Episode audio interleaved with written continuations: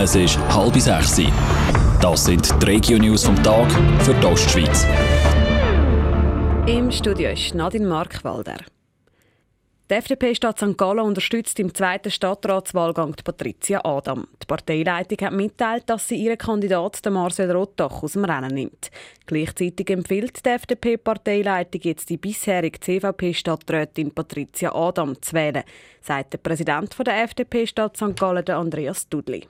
Wir haben eine Chancen- und Risikoabwertung gemacht und sind zum Schluss gekommen, dass es Sinn gibt, wenn nur ein Bürgerlos-Ticket weiterverfolgt wird. Wir schauen es als prioritär an, dass wir einen weiteren linken Stadtortsitz können verhindern und damit müssen wir zwingend auf ein Bürgerlos-Ticket setzen.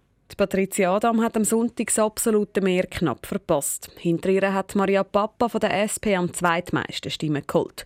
Der zweite Wahlgang ist am 27. November. Der Luchs, der im Kanton Appenzell Ausserrhoden tot gefunden worden ist, ist verschossen worden. Der tote Luchs ist vorgestern am Ettenberg entdeckt worden. Eine Obduktion vom Tier hat gezeigt, dass der Luchs absichtlich getötet worden ist, sagt der Jagdverwalter vom Kanton Appenzell Ausserrhoden, Heinz Nick.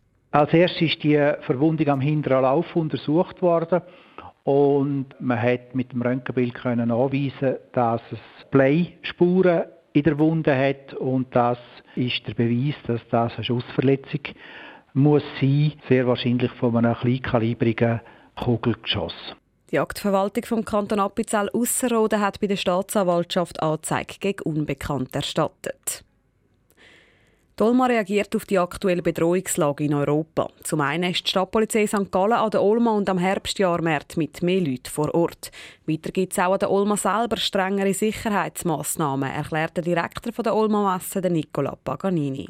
Wenn man mit dem Billett, mit dem Ticket bei uns will reinkommen gibt es neu Stichprobeweis oder wenn irgendwo, äh, ja, wenn es einen Verdacht gibt, gibt es äh, Gepäckkontrolle. Also wenn man einen Rucksack dabei hat, eine Tasche dabei hat, muss man damit rechnen, dass man kontrolliert werden am Eingang. Abgesehen davon vertrauen sie auf ihr bewährtes Sicherheitskonzept, sagt Nicola Paganini weiter. Auch wenn Massnahmen getroffen würden, konkret sechs Stadtgebiete nicht gefördert. Die Zuckerfabrik Frauenfeld erwartet für die kommende sogenannte Kampagne Ertragsausfall von rund 20 Prozent. Die Kampagne ist die Zeit, wo Zuckerrüben verarbeitet werden.